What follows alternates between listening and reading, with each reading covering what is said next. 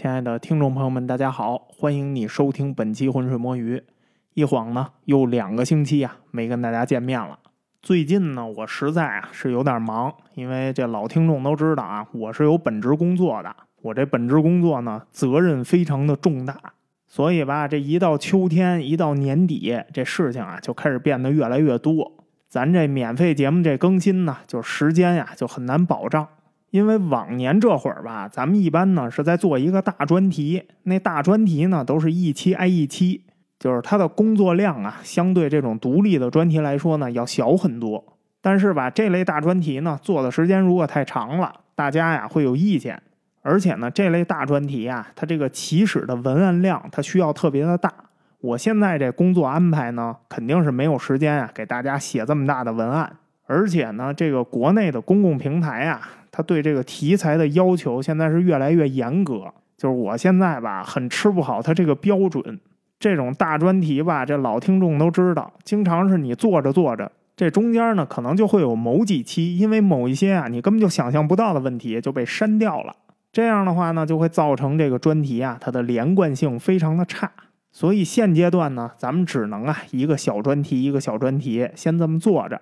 那因为我这本职工作原因呢，因为首先我得保证我的生活，免费专题呢纯粹是一个兴趣爱好，所以呢只能委屈一下各位免费的听众朋友们。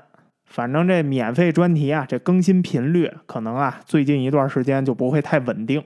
不过呢，我仍然争取就是保证啊每周给大家更新一期。但要是保证不了呢，我只能保证尽量咱不拖过两周。不过呢，你也不用太失望。你要是太想我，你可以购买付费专题。咱付费专题的更新每周都是固定的，这个呢是肯定能得到保证的。那目前正在连载的付费专题呢，还是伪满洲国的故事。这个专题呢，也是按照我们专题的一贯风格，就是从根儿刨，所有的来龙去脉，尽量啊都在这个专题里头给你讲明白了。那我相信这个专题的史料丰富程度啊，肯定不会让你失望的。那在此呢，也感谢各位大富豪通过购买付费专题的这种方式支持这个节目播下去。那当然啊，也感谢所有特别耐心的免费听众。虽然呢经常拖更，但是呢大家还是在坚持不懈的收听。各位的收听啊，就是我更新的最大动力。但前提是啊，我还是得保证我的本职工作一切都在照常进行。反正呢多的就不说了，都是老一套，每期节目都说这点话。希望你啊，不管在哪个平台收听我们本期节目，都能多留言、多点赞、多转发，在数据上支持这个节目。得了，闲话呀就说到这儿，咱们呀进入正题。这个前几天啊，就有一个亲戚转发了我一篇自媒体的文章，就是社交平台上自媒体的文章啊，绿色图标那个。转了这文章之后呢，他跟我说：“哎，说你看看吧，最近科学界啊有了一个颠覆性的发现，哎，让我好好学习学习。”毕竟呢，就是咱这节目里头经常有科普的内容。这亲戚呢也是听众之一，他说呀，这种前沿科学你应该多关注关注。我呢一看前沿科学呀，哎，我就仔细看了看这篇文章。我一看我就乐了。这篇文章啊，其实不是什么前沿科学，就这种说法啊，其实在互联网上已经出现很多年了。这篇文章主要说的是什么呢？就是说章鱼，章鱼小丸子那章鱼，八爪鱼。哎，就是存在于我们身边的外星生命体。为啥这么说呢？你看啊，章鱼这个类目，它这个亲戚生物有很多，但是总体来说吧，这些生物跟咱们地球上其他的生物好像长得都不太一样，对不对？就是不具备其他生物的统一特征。你别说跟陆地生物一点都不相似，就是跟海洋生物，它这个区别好像也挺大的。而且呢。章鱼这个东西有非凡的智力，它特别的聪明。在无脊椎动物里头，按照大脑和身体的比重来看，章鱼的大脑比重啊，远远超过其他的无脊椎动物。就算是在脊椎动物里头，章鱼的大脑和身体比重啊，也超出了很多脊椎动物。所以啊，我们可以说，章鱼的聪明程度，它是高于一般动物的。甭管是什么动物，那按照大脑跟身体比重看。它很可能比咱们人类都聪明。除了聪明之外啊，章鱼还有很多不可思议的结构。比如说，章鱼有三个心脏，章鱼的视觉能力它特别的强，章鱼啊还有特别复杂的神经感知能力，而且章鱼这玩意儿，它体型也各异，它从二点五厘米到身长超过四米的巨型章鱼全都有。最关键的一点是，章鱼的一些行为啊，也让我们觉得特别的惊讶。比如说啊，章鱼的这八个触须看起来好像都可以独立思考行动，就是各活各的。这每一根触须吧，它好像都有自己独立的意识，至少它都拥有独立的检测和收集食物的能力。而且呢，章鱼啊，它甚至可以认出一些物体或者人，它也有类似一些人类的行为。比如说，章鱼们会盖房子，而且他们盖的是真正的房子。他们盖出来的房子有可能是一室一厅或者两室一厅，有专门的房间干专门的事儿。而且呢，好多章鱼如果聚在一块儿。他们呢还会在一个统一的区域里头盖房子，哎，建立自己的章鱼小区，甚至这个小区里头还会修建出一些公共区域供大家使用。哎，他们会在居住区里头留出一些避难场所。那章鱼呢还有很强的学习能力，他们可以学习如何使用物品，他们也可以啊记住一些使用物品的顺序，比如说他们能拧开瓶子取出里面的食物。他们还能学习如何走出一个迷宫，有些实验甚至还证明了章鱼啊，它还有偷盗的行为和意识。哎，它趁你不注意，它偷东西。所以说呀，这个物种很神奇，它很有可能啊是一种高智慧生命。而且章鱼呢，跟这个其他的海洋生命啊、陆地生命啊，可以说格格不入。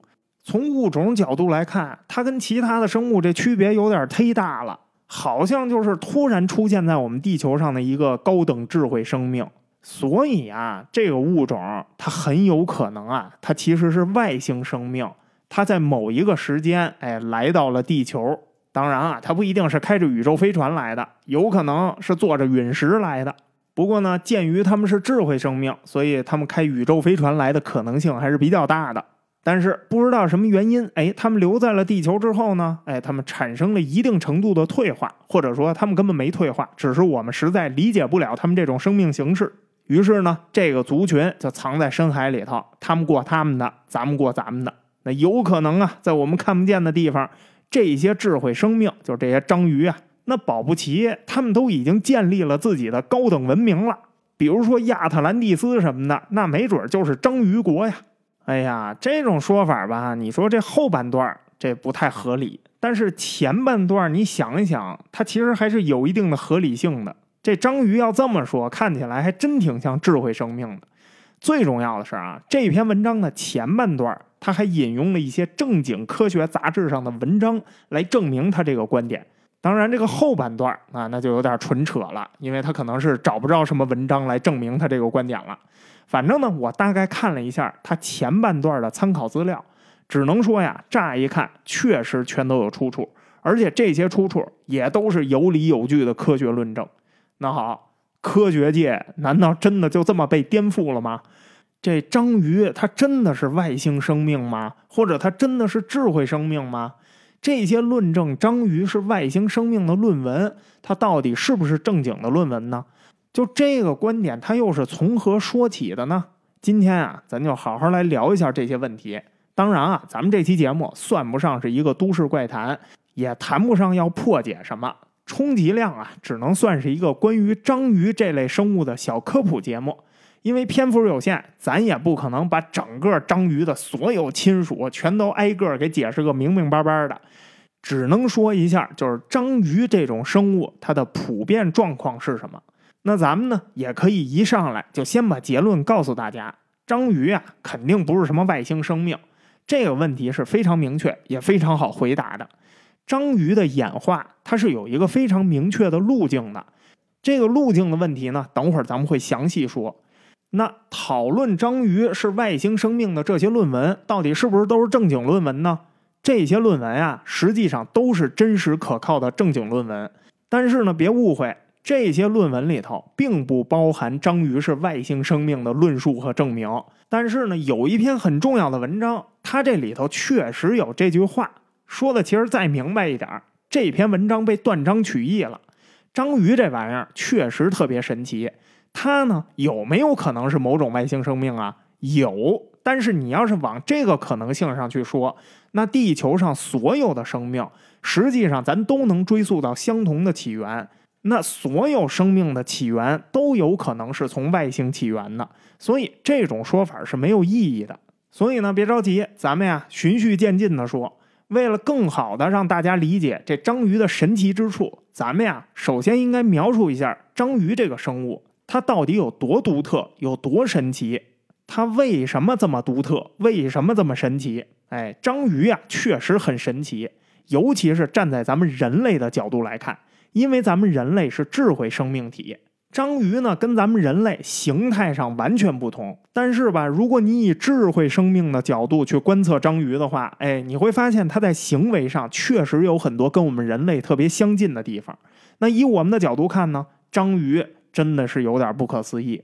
刚才说了啊，章鱼有明显高于其他无脊椎动物的大脑和身体比重，它这个庞大的大脑意味着什么呀？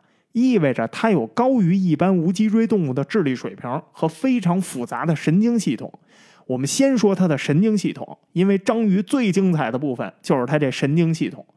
章鱼的形态是什么呀？一个头加八个爪儿，所以它的神经系统有差不多三分之二都分布在它那八条爪上，就那触手。哎呀，这些触手很色，哎，不是这些触手啊，就遍布着各种各样的神经元。因为神经元的数量实在是太多了，远远高于我们所认知的所有无脊椎动物和脊椎动物，所以这就导致了一个现象：这些触手上的神经系统啊，它竟然可以绕过章鱼的大脑进行自主活动。这个活动啊，它是反射式的活动，它不是有意识的活动。也就是说什么呢？这些触手，它因为上面的神经系统太发达了。所以呢，它们可以有更多的反射式判断。咱们呀，举一个大家都能听得懂的例子。现在有很多的电动汽车上都有那自动驾驶系统。自动驾驶系统里头有两个特别重要的部分，一个呢是这外部传感器的数据采集，还有一个是它内部的运算能力。比如说啊，自动驾驶的车辆，它在路上，它突然碰到了一个突发事件。那首先呢，是它的传感器，就是外部的摄像头，它拍下来，然后它告诉内部的处理系统，我现在收集到了一个异常的数据，这个数据现在出现在了我的画面里。那么内部的处理系统呢，在收到了这个数据之后，他们开始分析这个数据，结果他们发现啊，这个数据非常的紧急，为什么呀？因为它跟我之前处理过的所有数据都不一样。那好，现在我就得判断一下这个画面意味着什么。结果呢，经过一系列复杂的运算，得出了一个答案：大约在一秒之内就会发生事故。这么一来呢，这套系统会马上触发进一步的运算，他们开始马上分析这一秒钟啊，整个车辆可以做出什么样的反应，以及做出这样反应的后果是什么。最后呢，把它们量化成数字，然后这套系统从中间选择一个最佳的处理方案。整个运算的过程是由算法来规定的，但是运算的速度呢是由芯片的处理能力来规定的。虽然说这是一大套运算过程，但是实际上发生的时间非常的短，非常的快。当运算结束，运算系统就会控制车辆自动进行避让或者紧急刹车。那虽然呢，以我们现在的技术水平，这些芯片的处理速度已经足够快了。但是啊，在很多的时候还是不够快，因为有一些东西啊，它发生的时间实在是太短了。在这么短的时间内，你仍然需要一个运算过程，这样的话就会大大降低安全性。不过呢，幸好随着自动驾驶的车辆越来越多，数据量越来越大，传感器的精度也越来越高，那研发人员呢就可以通过分析过去类似事故的数据，找出进一步的解决方案。结果他们发现啊，有一些类似的事件，其实它的情况啊是固定的，它不需要进入到运算过程，它应该直接由传感器给出一个指令，一旦系统监测到这个指令，直接就跳过运算，让车辆直接就避让或者紧急刹车。因为从过往的数据来看，这个运算过程虽然很快，虽然很短，但是它是没有必要的。所以相应的呢，这套算法就修改成了。一旦我监测到在某一个特定时速以上和一个特定的时间以内，只要摄像头里出现了某一种可识别的障碍物，比如说它是个小孩儿，或者它是个皮球，只要这个信息到达了我的内部处理系统，那么直接就会跳过运算，全车的部件马上做出一个固定的反应。这个实际上就跟章鱼的那个触手和它大脑的关系啊，非常的类似。所以呢，这就造成了很多人对章鱼有一种误解，就是它的触手好像是可以脱离大脑独自行动。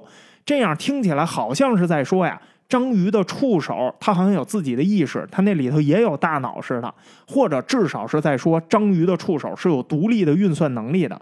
但其实并不是这样，这只是因为它的神经系统太发达了，它触手里头内置的传感器实在是太多了，而且呢。章鱼触手所能遇到的情况，它的重复性太高了，就是说它遇不到什么特别多的不一样的突发情况，它也不需要这个触手去做什么复杂的工作，所以这些传感器的数据没有必要到达大脑，它直接就跳过运算做出反应就可以了。这样看起来好像这个触手它就是在独立行动，它好像有自己的意识，但其实它没有，它所有的行为其实都是反射式的反应。那相应的，因为这个触手上它传感器的数量实在是太庞大了，所以章鱼呢，它也有着极其发达的触觉灵敏度。但是不要误会啊，章鱼的触觉跟咱们人类的触觉那可不是一个东西。咱们人类的触觉只能感知到外界的物理反馈，你摁到一根针上，你手指头疼；你抓到一软绵绵的这个毛绒玩具，哎，你觉得很舒服，可以一下安抚你的情绪。这个都是物理反馈，我们的大脑呢是根据这些物理反馈的信息做出处理的。但是章鱼呢，它因为它是海洋生物，而且呢，它手上的这个神经系统啊，要远比我们人类的手要发达，所以呢，它的触手能够感知到外界的化学反馈。用我们人类能理解的方法来比喻一下啊，当他们的手触摸到某一个东西的时候，他们同时也在尝这个东西的某种味道。就是尝到的是它的化学味道。那我们人类有没有这个本事呢？当然，我们也有，我们也可以尝一尝冬天零下二十度东北的那铁栏杆是什么味儿的。但我们没法用手去尝，我摸一下，我们不知道味道，我们得用我们的舌头去尝。我们用舌头去舔了一下，发现这铁栏杆特别的甜，哎呀，甜到心儿了。但是啊，章鱼就不需要这么麻烦，它只要用手摸一下，它就知道这铁栏杆特别甜。那什么啊，我就是开一玩笑啊，因为我们这个节目里头有一些小朋友在收听，你不要去试啊，你倒是试舌头粘那铁栏杆上，你别来找我。这要搁过去的节目里头，我是肯定不会解释这么一句的。我好不容易憋出来的梗，这就破了，一点都不好笑了。但是呢，没办法，因为越来越多的家长啊向我反映，他的小朋友特别喜欢听我的节目，所以现在啊，就是我必须得收敛。这请成年朋友们多担待一下。那这种强大的触手的感知能力啊，它也有一些不太好的地方，就是什么呢？因为在很多时候啊，它跳过的处理过程实在是太多了，所以呢，有些时候这章鱼看起来啊，它好像就是没法管理自己的触手。当然啊，这种说法只是一个比喻，章鱼不是说真的没办法控制自己的手在摸什么。哎，对不起，哥们儿，我不知道我的手已经在你的衣服里了啊，我控制不住我自己的手，不是这样的。他其实是可以控制他的手的，只不过呢，他需要看到自己的手，他才能意识到自己的手在这儿，然后他才能控制。如果他看不到，那他这个触手呢就自由活动。不过呢，就是这些触手所有的活动，它当然也是为了保证章鱼的生存，所以它才活动的。因为生存就是章鱼这个算法的第一目标，所以这些触手就算自由活动，它其实啊也没闲着。哎，摸一下这个东西是什么味儿啊？那个东西有没有危险呀？抓个吃的给这章鱼喂过去啊？那这么一来呢，当你在观测这个章鱼的行为的时候，你就觉得有一些费解。你说这个手它到底是能控制还是不能控制呢？哎，章鱼没看它的时候，它就不受控制；章鱼要看着它的时候，它是可以控制的。自由活动的这些触手，它就有自己的活动机制和反馈机制，跳过大脑的处理过程。直接干事儿。那么说到看这个问题，那咱就得说说章鱼的眼睛了。章鱼啊，它也有着明显优于其他海洋生物的视觉系统。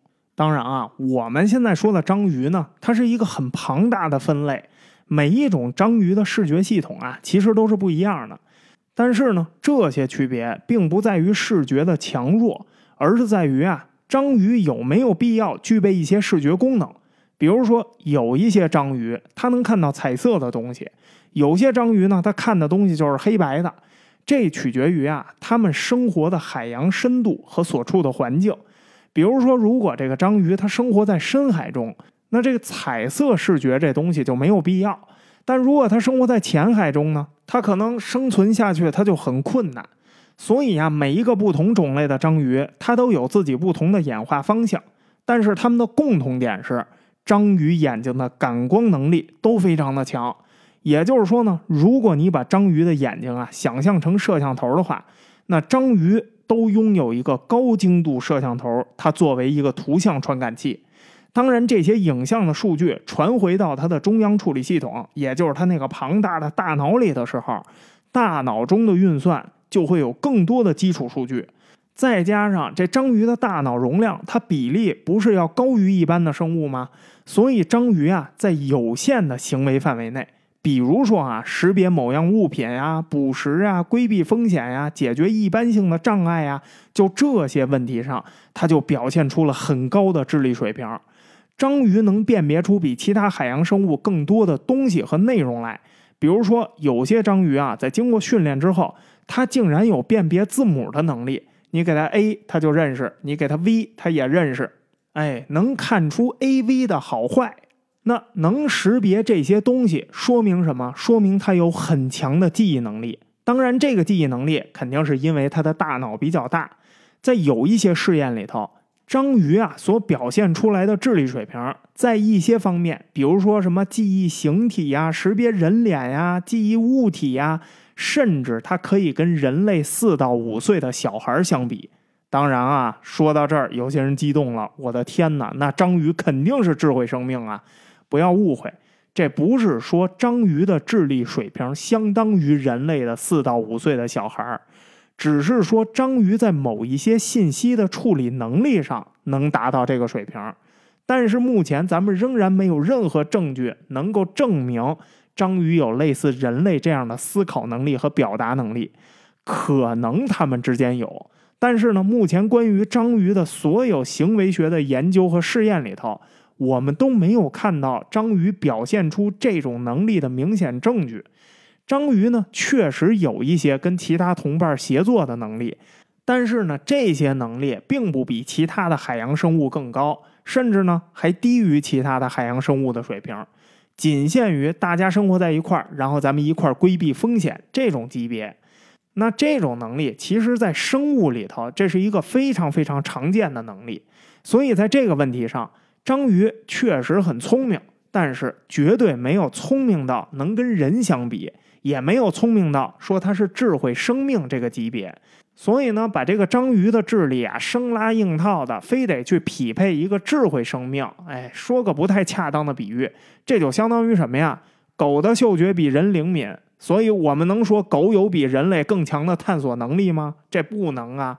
狗的探索能力，它跟人它根本就不在一个层面上的。狗肯定不会因为想要系统了解一个东西或者一个地方，然后去探索那个东西和地方的。它的嗅觉比人类灵敏，这是一个物种差别。但你不能简单的用一个物种差别来断定某一个物种就比某一个物种更强或者更聪明。章鱼和人也是这个关系，聪明不聪明看跟谁比，跟其他的生物比，它确实算聪明的，但是它能不能算上智慧生命？在现阶段很难有证据来证明这一点。那除了这些以外呢？最值得说的一个特点，可能就是这章鱼的血液系统了。就像我们一开始说的，章鱼啊，它有三颗心脏，而且呢，章鱼的血是蓝色的。当然啊，它那个血看起来并不是特别的蓝，蓝的程度呢，这也取决于啊，咱们说的到底是哪一种章鱼。有的章鱼呢，它血就特别的蓝；有的章鱼呢，它蓝的就不是那么明显。我们只能说呀，章鱼的血都是偏蓝色的。那站在咱们人类的角度呢？哎呀，看这个章鱼有蓝色的血液跟三颗心脏，这个呢肯定就是一件很不可思议的事情了。但其实啊，章鱼拥有蓝色的血液和三颗心脏，是因为啊，它们的血液循环系统非常的特殊。因为章鱼它的主要生活区域是海洋的深处，这个海洋深处指的不一定是深海，但是呢，章鱼的行动基本上都是在海底或者海床上，这就意味着什么呀？绝大部分章鱼它生活的这个环境啊，水压都非常的高，气温也非常的低。那想要在这种环境下生存，尤其是在高压环境下生存，这个呢就意味着你章鱼要想在这儿活下去。你身体里的压力得跟你所处的环境的这个水压，你的压力得差不多呀。只有两边压力差不多，才能达到体内和体外的压力平衡。否则的话，它的血液循环系统可能会爆掉。那这么一来，章鱼想要提高体内的压力，它体内的血液就得更加浓稠。当这血液变得浓稠了，那它的心脏就需要更强的力量，才能把这个血液泵入到全身。所以章鱼啊，就进化出来了一套独特的心脏系统。其实章鱼并不是真的有三颗心脏，它们呀跟所有的生物一样，其实只有一颗心脏。只不过呢，它有两颗小的心脏，这两个小心脏是负责给主心脏加压的，这样才能让血液流淌到全身各处。这不是什么不可思议的设计，而是它的心脏演化出了两块辅助肌肉罢了。这两块肌肉能让他的心脏更加有力。那因为章鱼的血液很浓稠，血压呢非常的高，所以章鱼血液里头它就有什么呀？它就有更高的含氧量需求。可是它所处的环境有那么高的氧含量吗？没有。咱们陆地生物或者脊椎动物，咱们的血液是靠什么来输送氧啊？血红蛋白。但是血红蛋白在含氧量上，它满足不了章鱼所生存的那个环境的要求。血红蛋白对氧气的输送效率啊太低了，在氧气充沛的环境里头，血红蛋白是没有问题的，比如陆地呀、浅海呀这些地方都没问题。但是在深海里头，阳光是没法穿透的，所以没有植物能在这儿进行光合作用释放氧气。海底的这个细菌呢，还有腐败分解效应呢，又需要消耗大量的氧气，所以啊，随着海水的深度越来越深，水的含氧量就会下降。在这样的情况下，血蓝蛋白比这血红蛋白就有更高的氧输送效率。这也是为什么很多深海动物的血都是偏蓝色的。不光章鱼是这样，很多甲壳类生物也是这样。比如说，咱们都爱吃的螃蟹呀、虾呀，这些都是蓝色的血。所以，蓝色的血并不是章鱼是外星生命的证据。再说，外星生命也不一定是蓝色的血呀，那没准是绿色的血呢。你看看《星球大战》，你再看看《异形》，对吧？你发挥点你的想象力嘛。那这么一看，实际上章鱼有很多特点，它确实很古怪。但你要是把这些特点详细拆解开，你就会发现章鱼好像也没那么神奇。这完全说不上跟这外星生命有什么联系。那章鱼和外星生命有联系，前面不说了吗？这种说法出自一系列非常严肃的论文。那到底这些论文是从哪儿来的呢？为什么这些论文里头他会提到这个呢？并且他有机会让人断章取义呢？其实啊，这文章出现也已经好多年了。最早一篇关于章鱼和外星生命这种说法的论文啊。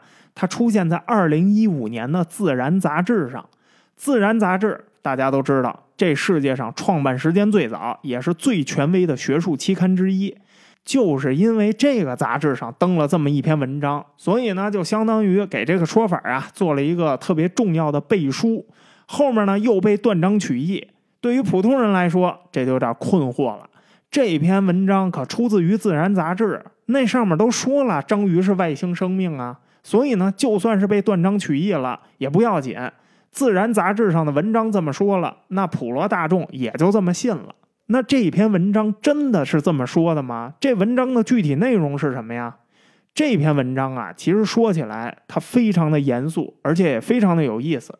它的标题叫做《科学家认为章鱼和其他无脊椎动物之间存在着显著差异》。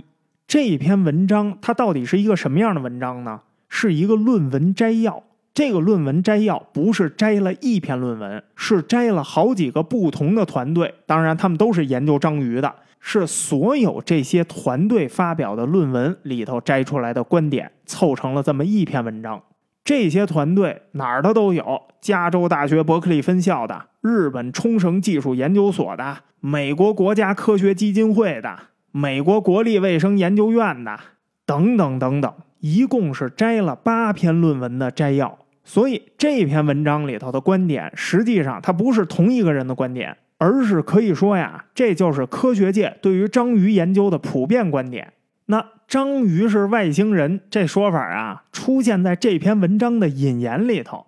这引言呢，也不是这个文章作者写的，是一个科学家说的。这科学家是谁呢？他叫马丁·威尔斯，他是来自英国的一个动物学家，他就是研究章鱼的一个权威。他说，章鱼看起来就像是外星人。马丁·威尔斯呢，他除了是英国著名的动物学家，他同时也是一个特别有名的科普作家。他在英语世界的名气特别的大，这个人啊是个正经的科学工作者，真正的科学家。但是呢，因为他同时进行科普工作，所以这个人在阐述一些关键问题的时候，他就喜欢用一些呀不是特别严肃的方式来表达。这一点呢，哎呀，不是自夸啊，就跟咱们的专题啊有那么一捏捏相似，都是致力于啊把一些非常复杂和专业性的问题用大白话给解释出来。他研究了很久关于章鱼基因的问题，所以呢，他所谓的章鱼是外星人这个说法，其实啊是一种科普语言。他想表达什么呢？就是我太惊讶了，我太吃惊了，因为这个章鱼的基因啊实在是太有趣了，就像在研究外星人一样。那为啥他这句话会放在这篇文章的引言里头呢？因为啊，马丁·威尔斯在二零零九年去世了，因为他是研究章鱼的权威啊。所以这篇文章引了他的话呢，其实啊是对他的一种悼念。那接下来的文章内容跟这外星人有关系吗？只要你仔细读一下这篇文章，你就会发现呀，这篇文章的其他部分和章鱼看起来就像是外星人，那不能说是一点关系没有，那就是完全没有关系。但是呢，糟糕就糟糕在这句话正好出现在了文章的最前头，这就让很多普通的读者呀就误认为这句话好像就是这篇文章的主要观点。因为后面的内容啊，实在是忒复杂了，太专业了，这就让人很难读得下去。估计多一半的人也就读一标题，然后就放弃了。然后你问他们，哎，你记住了什么呀？他们就记住了，章鱼是外星人，这是马丁·威尔斯说的，研究章鱼的国际权威。那当然了，作为我们这个节目，那肯定不能就到这句话为止啊。但是这篇文章呢，实在太长、太枯燥、太严谨了，你就别啃了，我来啃。我啃了一下。整理了一下这篇文章的主要内容，这篇文章啊，其实就说了五个重点，但是这五个重点的信息量巨大。第一点呢，是包含信息最少的，就是对章鱼的概述。刚才前面我们基本上都已经提到过了，就简单说一下。研究团队们经过了大量的研究，发现章鱼啊，确实跟其他的无脊椎动物，甚至跟我们所了解的动物都不太相似。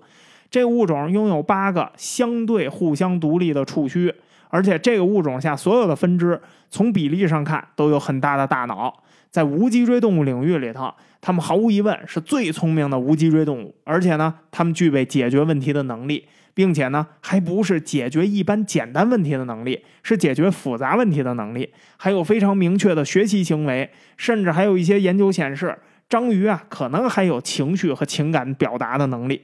这是第一个重点，前面基本都介绍了。第二个重点是什么呢？章鱼的演化经过。章鱼在地球上啊是一个非常古老的物种，这个物种的演化历史啊超过了五亿年。早在植物都还没有在陆地上生长的时候，章鱼的远古祖先就已经在海里出现了。章鱼啊，其实在地球的演化史上，它有非常多的近亲。章鱼从科学分类上来看。它属于软体动物门下边的头足纲的生物。所谓头足纲很好理解，就字面上的意思，就是说这个分类下的动物除了头就是脚，头足纲嘛。那你想想啊，符合这种描述的动物，就除了头就只有脚的动物，不用我说，你应该也能想到很多。那基本上就是什么呀，章鱼啊、鱿鱼啊、乌贼啊，就这类动物。不过呢，头足纲里头其实啊还有一个跟原始祖先特别接近的动物，就是什么呢？鹦鹉螺，鹦鹉螺啊，如果去掉了外面那个壳，它的结构也是头足纲生物。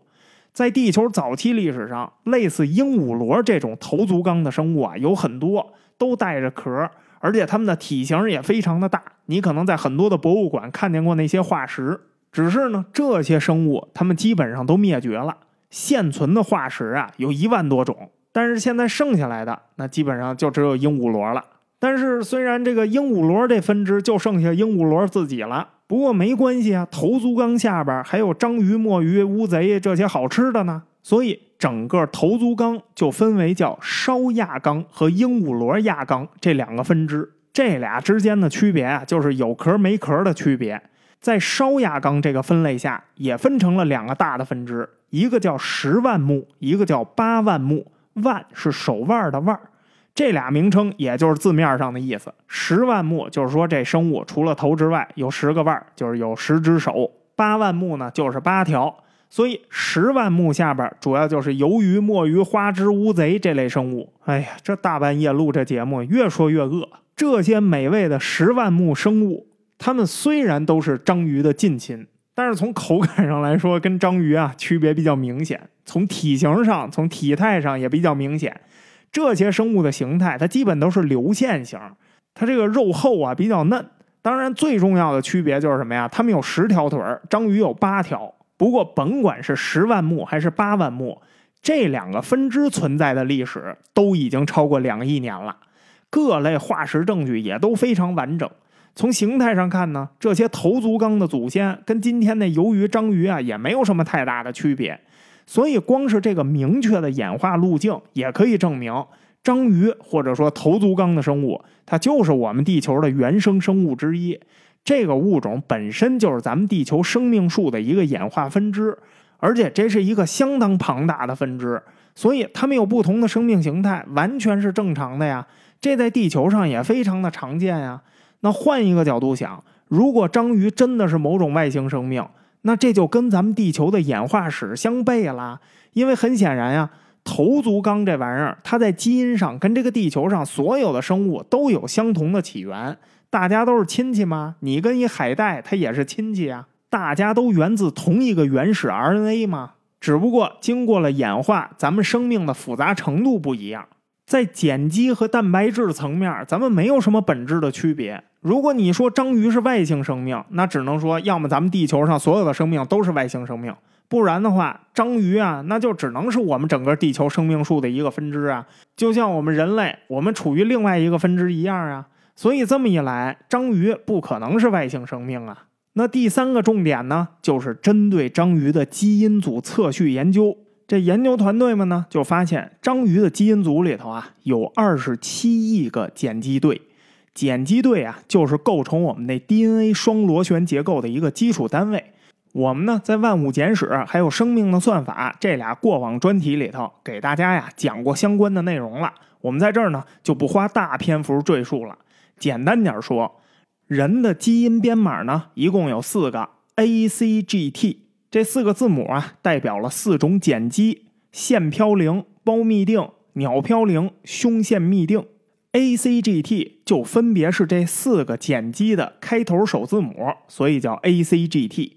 为什么要叫做碱基，或者什么东西叫做碱基？很简单，这四种物质啊，都是碱性的含氮化合物。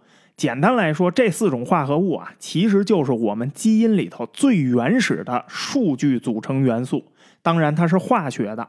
这四种元素呢，它随意排列组合，就构成了一个信息表，就像我们的语言一样。我们人类的很多语言都是使用字母去拼写语言的。只不过呢，有的语言里头有二十六个字母，有的语言里头有三十个字母，有的语言呢可能字母很多，有五十多个。但是呢，有的语言，比如说计算机语言、二进制语言，就俩字母零和一。哎，这不能叫字母啊，就是俩数字零一就可以表达一切。那基因的语言呢，就是这四个字母 A C G T，就是腺嘌呤、胞嘧啶、鸟嘌呤、胸腺嘧啶随意排列组合，它们通过组合就可以建立信息，就能构成信息表。信息表里是什么东西？就是我们身体的设计图。同样都是蛋白质，这个蛋白质应该构成什么部分？那个蛋白质应该构成什么部分？这蛋白质怎么能正确的长在它该长的地方？就是因为我们身体里头有这个设计图，设计图的书写语言就是基因编码。那基因编码怎么向蛋白质传达？就是你这个蛋白质就应该长在这个位置呢？这中间啊，要通过一个叫做信使 RNA 的东西，它要把这个信息表上的内容翻译成蛋白质能够理解的编码，就是蛋白质编码。蛋白质接受了这个信息表的翻译之后啊，他们就明白了。然后蛋白质啊，就会开始构成我们身体的各个部分，从微观到宏观，结构越来越复杂。但是多复杂都没关系。因为有那个设计图在那儿，有那个原始的信息表在那儿，只要这个信息表它不出错，那这个蛋白质它就不会出错。但是呢，作为智慧生命，我们的构成啊实在是太复杂了。关键是我们活在一个复杂的环境里头，所以呢也说不好，有可能呢这个信息表里的信息它因为某种外部原因被打乱了，比如说有的人照了辐射了，设计图的一部分出了问题了。也有可能呢，信使 RNA 在转录的时候出错了，这边的信息是这样，结果蛋白质理解的信息是那样。概率虽然非常小，但是都会造成严重的后果。什么后果呢？就是我们长错了，体现出来我们可能就得了很严重的病。但是总体来说吧，在绝大部分情况下，它是不会出错的。所以呢，哎，这些东西就组成了我们活蹦乱跳的人。也就是说，碱基数量。它是一个复杂生命构成的关键，碱基数量越多，那碱基对的数量也就会越多。碱基对的数量越多，它发生的排列组合的可能就会越多，对不对啊？排列组合越多，这可能性越多，它传达的信息也就越多。当它传达的信息越多的时候，那有效的蛋白质编码基因就会越多。但是啊，这不意味着说排列出来更多的蛋白质编码基因的生物，它就会更加的高等。章鱼就是一个很好的例子。它虽然有二十七亿个碱基对儿，但是呢，这些碱基对儿它排出了很多重复的序列，也就是说，章鱼的基因里头有很多是重复的信息。那至于这些重复的信息它有什么用，不知道。因为实际上，咱们人类啊，连自己的蛋白质编码基因都还没有完全搞清楚。我们之前在很多的专题里头都告诉过大家一个基因工程领域的现状，就是虽然我们人类可以相对准确的测序我们自己的基因，但是呢，在很多情况下，我们根本不知道我们基因组里头的内容是干什么的。我们知道的是什么呀？某一个基因组出了问题之后，它会对我们造成什么影响？但是呢，我们不知道，就这些基因它正常存在的时候，它对于我们来说究竟有什么具体的意义？你想，我们人类对我们人类自己的情况了解况且如此，那对于章鱼蛋白质编码基因，自然就不太可能有非常具体、非常充分的了解了。况且呢，在蛋白质编码基因这个层面，章鱼啊还比我们人类更复杂。章鱼的有效蛋白质编码基因高达三万三千个。但是呢，在这三万三千个里头，有很多的编码都是重复的。相比我们人类来说，咱们人类呢有三十一点五亿个碱基对儿，可是呢，咱们人类有效的蛋白质编码基因只有一万九千个。人类的编码基因虽然少于章鱼的，但是我们的重复率比这个章鱼的要低很多。那按照人类目前科学发展的阶段来看呢，咱们可以简单的认为啊。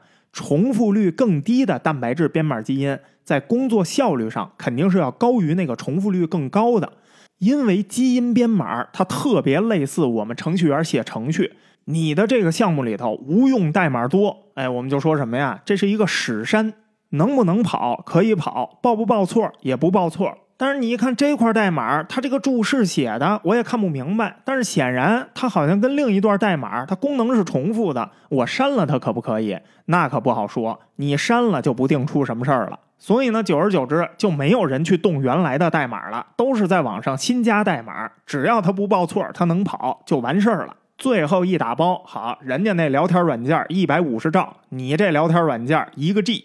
别问问就是都有用，不能删。所以可想而知，你这样的代码在工作效率上，在执行效率上，它肯定是不如那个简洁代码的效率要高。它消耗的资源数量，它肯定相对那个简洁代码它也要更高。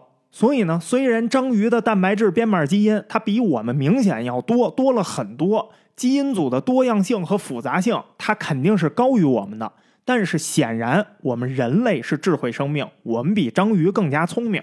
为什么呀？因为我们有更多的碱基对，在如此庞大的数量下生成了更少的蛋白质编码基因，这就说明什么呢？我们至少在进化这个阶段，我们的效率更高一些。当然啊，这个领域的研究呢，目前仍然没有停止。一万九千个蛋白质编码基因，也只是目前科学界能够取得一个共识的数字。实际上，过去科学界呀，对人类的蛋白质编码基因的估计是在十万个左右。但是呢，随着这基因学的发展，人类基因测序越来越完善，这个数字啊就开始不断的缩小。先是缩小到了三万，后来又下降到了两万，最后在二零一四年又下降到了一万九。未来呢，可能还会下降，也可能呢还会再上升。具体的呢，咱只能等这个领域的研究啊再发展，才能告诉我们答案了。那第四部分呢，就是我知道，就算咱说了这么多蛋白质编码基因的差异。大家呢可能也明白了啊，我们人类的蛋白质编码效率啊比章鱼的要高，但是呢可能还是搞不明白这跟章鱼的进化有什么关系。其实啊最直接的关系就是章鱼的大脑和神经元。章鱼有如此多的蛋白质编码基因，这就导致它们这个物种拥有比其他物种更多的钙粘素。钙粘素又是个什么东西呢？它的正确说法啊其实应该叫钙粘着蛋白。那为什么起了这么一个别扭的名字呢？因为这种蛋白啊是日本科学家竹室雅俊发现的，所以呢他拥有命名权。他命名的时候直接就按照日文的汉字写法写成了钙粘素，于是呢那中文的翻译就也跟着这么翻译了。但其实钙粘素它不是什么元素，它是一种蛋白质。这种蛋白质啊从字面上就可以很容易的理解。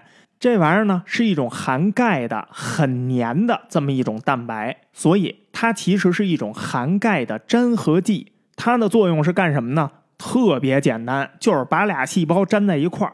细胞和细胞都是单独的，它怎么在一块儿组织起人体的呀？就是靠这玩意儿粘一起的。但是呢，细胞粘合剂这个东西有很多种，所以呢，不是说所有的细胞都是靠这个钙粘素粘合的。钙粘素主要出现在上皮组织、神经元还有胎盘细胞里头，神经元是它主要粘合的细胞。那这么一说，你可能就能明白一些了。实际上，大白话就是所谓的钙粘素啊，就是神经元细胞之间的胶水儿。这个胶水的浓度，它取决于什么呢？取决于蛋白质编码基因的数量。因为这种胶水它也是蛋白质。那蛋白质编码基因就是各种身体所用元素的设计图。当这个设计图非常多的时候，胶水的种类和浓度也就会变多，也就会变高。那当这种胶水的浓度变高了，它就能粘合更多的神经元细胞在一块儿。本来不该粘合的也都粘一块儿了。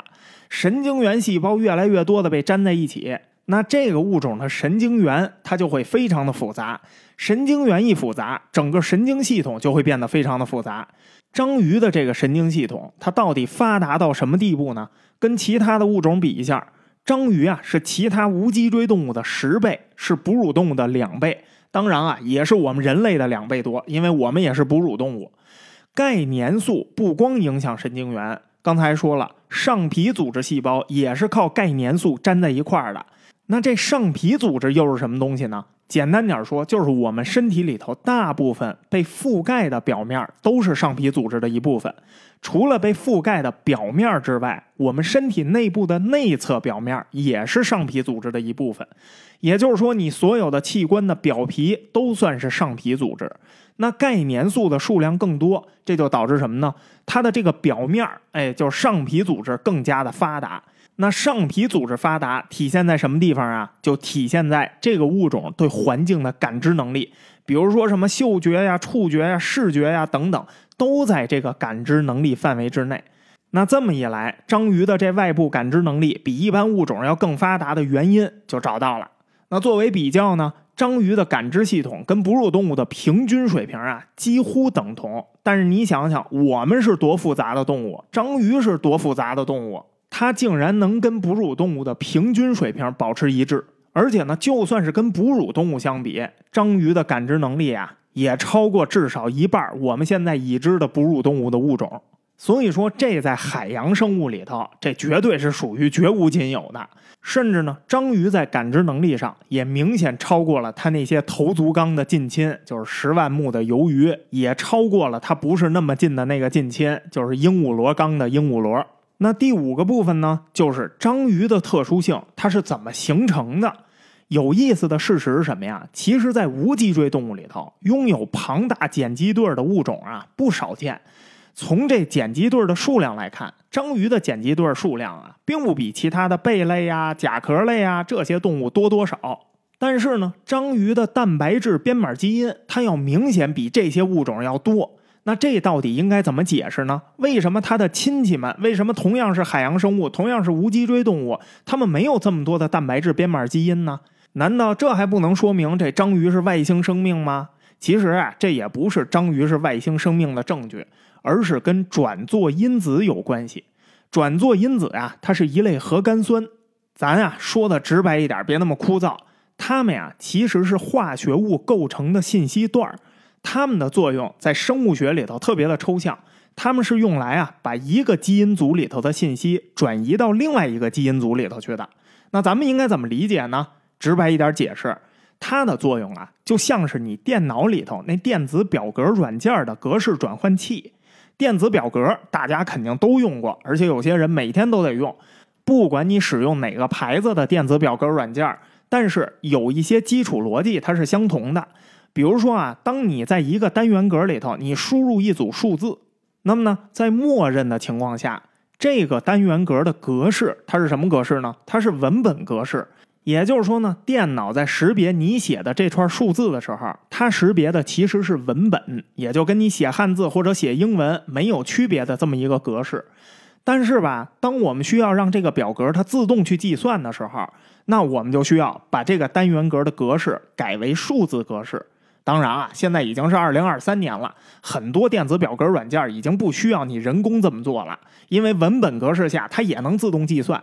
但是呢，从原理上来说，在计算的过程中，它也有一个自动转换格式的过程。只不过呢，现在你作为用户，你感知不到这个转换了。可是，在过去一些早期版本的电子表格软件里头，用户必须要手动去做这个工作。当用户去手动转换单元格格式的时候，你就可以理解为这是转作子在工作。他把看起来几乎没有什么区别的数字啊，从一个格式换成了另外一个格式。但是呢，这个工作是在基因组和基因组之间完成的。他做的不是翻译工作，他做的只是格式转换工作。他不是把基因编码翻译成了蛋白质编码，他只是在基因组和基因组之间做格式转换。它使用的编码仍然是基因编码。当一个基因组它需要处理不同的数据的时候，转作因子呀就会通过内切酶的作用把这个数据。转换成另外一个基因组它所要求的数据格式，那这转作因子的数量跟章鱼有什么关系呢？当然有关系。转作因子的工作方式啊，不是由一个人来操纵的，也不是由一个系统来操作的，而是由什么呀？基因自己来决定的。更直白的理解方式就是说，你的电子表格实际上是在自动做这个表，你呢只是向这个电子表格提出了一个需求目标。比如说啊，你跟这个电子表格说，我今年要整个公司的利润数字，剩下的你自己去算去。所有的工作都是人工智能来处理的。那大到我怎么分配任务，我需要计算什么样的数字，小到某一个单元格需要转换成什么格式。这些都由程序自己来决定，放在章鱼身上，章鱼它需要什么样的功能，就由基因它自己来决定。那这章鱼它需要什么样的功能呢？这就是进化论范畴的事情了。那要看是什么种类的章鱼，它生活在什么样的环境里，它生存的这个外部环境就会提出需求。当这些外部环境它提出了需求之后，基因啊就开始自己干自己的事儿，它自己进化。那么。转作因子多，它就会让章鱼的基因组啊能大范围、快速的重新排列，体现在具体的形态上，就会让章鱼进化出一些我们所理解的不太可能出现在这类海洋生物上的功能，比如说更大的大脑、更强的视觉系统、更强的神经系统、更快速适应环境的能力等等等等。但是呢，这并不是一个定论。因为实际上啊，我们人类在目前的基因学领域里头呢，对于转作因子这个东西的实际作用啊，我们还没有完全掌握。所以呢，我们也并不清楚章鱼为什么会拥有比其他物种更多的转作因子。那实际上呢，咱们也没法最终确定章鱼的这些特征是不是真的跟它的转作因子比较多有关系。但是科学研究就是这样，我们只能找出一个物种基因组里头跟其他物种不同的地方，然后用这个不同的地方来解释物种和物种之间的一些明显的差异。科学呀是一个讲证据的学科。当你发现了证据，你就可以根据这个证据去推导出一系列的结果。所以在目前的这个研究阶段来看呢，虽然咱们没有绝对的把握说章鱼跟其他无脊椎动物的区别就是这个转作因子，但基本上这就是个事实，也应该是最贴近事实的结论了。所以吧，你看，实际上出现了所谓章鱼看起来就像是外星生命这个说法的这篇论文概述啊。通篇都没有证明这个观点，章鱼不是什么外星生命。这篇文章只是阐述了一系列科学家在不同团队里头针对章鱼进行的不同领域的研究成果而已。而当年这马丁·威尔斯他说这句话，其实也是在研究章鱼的时候的一种调侃。他就是觉得这种生命形式特别不可思议，很复杂。这是出于科学家角度的调侃。那这些来自不同地方的科学团队呢，在针对章鱼进行后续研究的时候，也就引用了这句话。那谁想到，就是这句话就让这个说法啊变得越来越流行了。因为这种比喻特别的有趣儿。从科学家的角度上来看，那章鱼的某些特点，它确实非常不可思议。但不光是章鱼不可思议，对于科学家来说，生命本来就是一个不可思议的事情。那科学界呢，也经常会对外界针对自己的研究，哎，使用这样类似的比喻。那研究螃蟹的说，我就像在研究异形一样；研究龙虾的说，我就像在研究地狱的恶魔一样；研究鳄鱼的说，我就像在研究一台杀人机器一样；研究鲨鱼的会说，我就像在研究一台精密的潜水艇一样。就科学界经常会出现这样的说法，所以研究章鱼的说自己像在研究外星人一样，这也没什么大不了的。所以这句话被登出来之后，在科学界内，大家并没觉得发生了什么。美国科学促进会在看到了这篇文章之后，就发表过另外一篇很有名的文章。这篇文章啊，也是几篇论文的摘要。这几篇论文呢，也都是研究章鱼的基因和行为之间联系的论文。它这标题叫什么呀？破解外星人的基因组。为什么取这么一个名字呀？因为前几年《自然》杂志那文章不是引了马丁·威尔斯这句话吗？说他在研究外星人。那我们就破解一下外星人的基因组呗。再说了，美国科学促进会他这篇文章是以科普为主的，他们就希望用这种方式吸引普通人也能去读一读，也能去读懂，就关于章鱼和基因学的前沿研究结果。实际上，如果你点开这篇文章，你读一读，你会发现这篇文章也完全没有要破解外星人基因组的意思。章鱼是外星生命这种说法，这只是一种科学上的比喻。这篇文章里头，他提到的研究内容，就跟我们之前说的《自然》杂志上的这篇论文摘要里头列出来的重点呀，几乎没有什么差别，都是非常严肃的，在科学范畴内去研究章鱼。那其实《自然》杂志当时这篇文章之所以会引用这马丁·威尔斯的这句话呀，在科学界里头也是有一个典故的。二零零九年，马丁·威尔斯去世了之后，英国那《卫报》他搞了一个悼念活动，《卫报》的记者呢就去采访了威尔斯生前的很多科学界的同行呀、同事。这些科学界的同行呢，都因为非常欣赏这个威尔斯的工作，所以呢，他们就对《卫报》的记者说了威尔斯生前的这句话。威尔斯老把这句话挂在嘴上，就是我研究这玩意儿，我就像在研究外星人一样。卫报在采访完了这些科学家之后呢，就在当年悼念威尔斯的文章里头，把他这些同行们转述的这句口头语儿就给写了出来。原文说的是，威尔斯是一个幽默的科普作家，他习惯把一个复杂的头足纲基因研究问题比作是研究外星人的基因一样困难。你看当年的这句话，这有任何说章鱼是外星人的意思吗？没有吧，就是一个比喻。所以从某种意义上来说，这其实啊是科学家们之间一个悼念同事的梗。当年《卫报》在写这篇文章的时候，也从来没把这句话当成是一句正经话，就是一个口头语。那很显然，后来《自然》杂志他在登这个论文摘要的时候，他也是为了尊重威尔斯之前做的很多工作，他也是出于悼念的目的，把这句话写在了整篇文章的那个引言里头最明显的地方。结果呢，这文章被大众给误会了。当然啊，大众之所以会误会，也不是因为大众太笨，是因为大众太懒。很多人没有耐心把这个文章看完。再加上，哎，有很多自媒体一看这标题，嚯，可以了啊！我也动笔写吧。章鱼是我们身边的外星人吗？顶尖科学家一致认为，章鱼是外星生命体。章鱼是人类以外的智慧生命吗？有一天，章鱼会替代我们人类统治地球吗？这样的标题，这样的内容啊，实在是太能吸引流量了。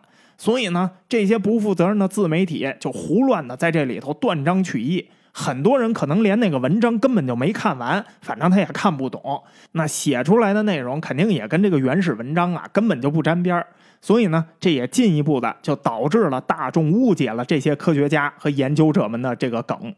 不过呢，你要是再把这个问题啊往根源探讨，实际上章鱼是外星生命吗？这个问题啊，它的背后是地球的生命是外星起源吗？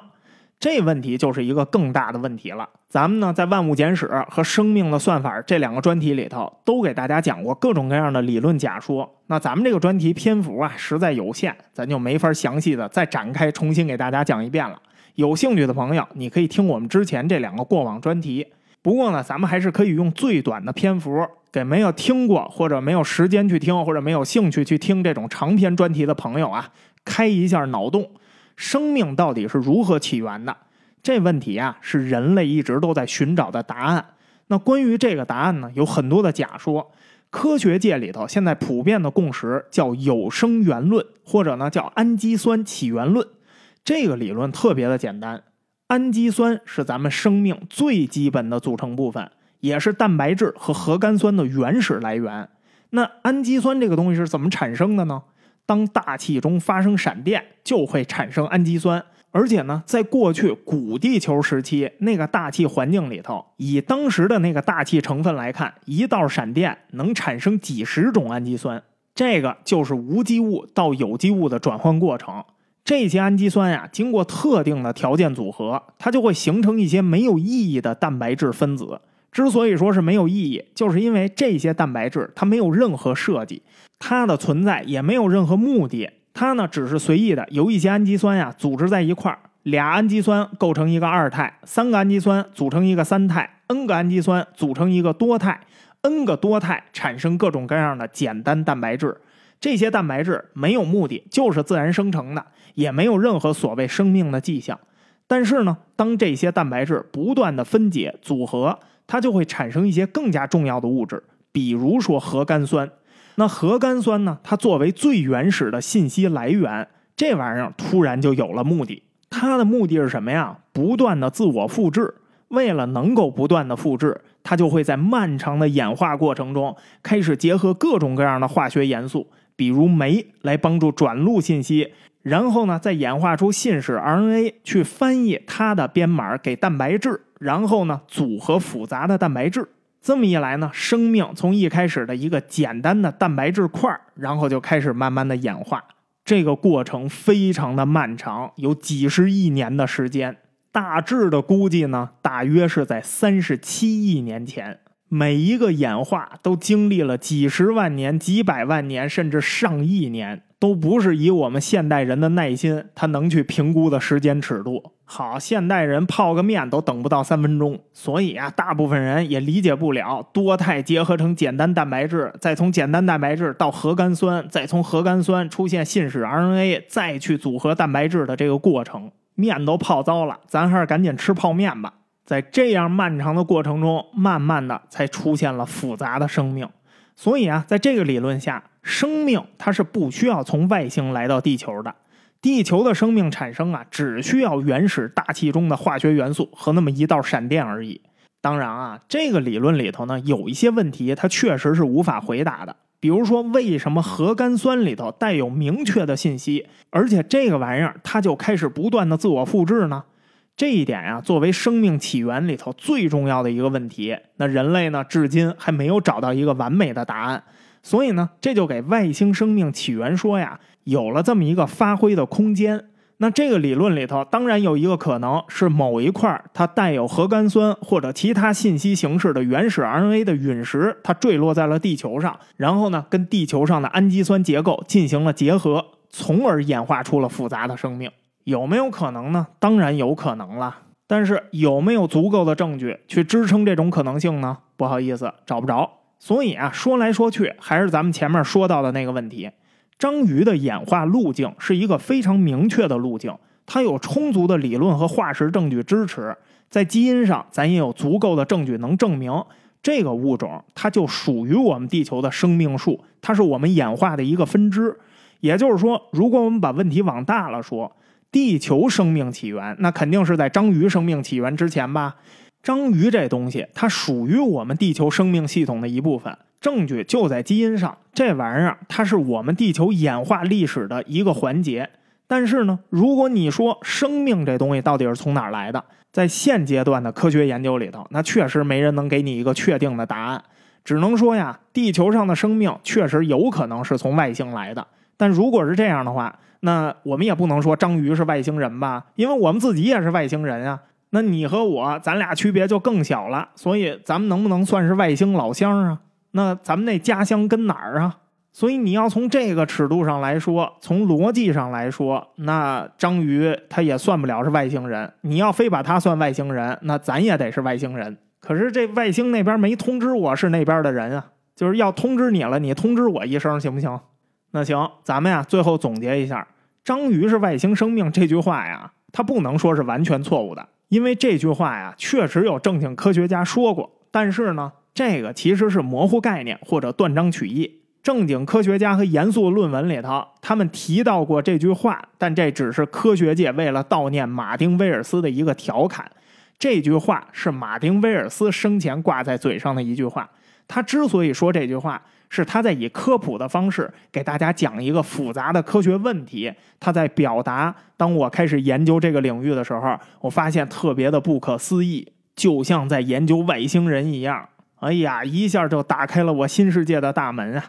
这种表述呢，很大程度上也是因为他是科普作家，他想引发大家的兴趣。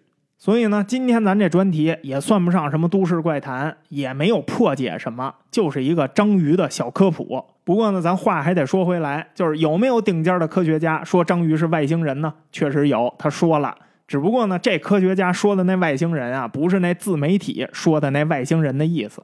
当然啊，最后的最后还是老建议，建议大家呀少看点这类自媒体，多看点正经媒体。你要实在懒得看呀，你可以听我们的浑水摸鱼嘛，不见得能给你多大帮助，但绝对不坑你。好了啊，咱们这本期专题就到这儿了。下一个专题呢，也不知道下周有没有时间能给大家及时的做出来，我尽量。那希望你呢，不管在哪个平台收听我们本期节目，都能多留言、多点赞、多转发，在数据上支持这个节目。那咱们就下个专题再见了。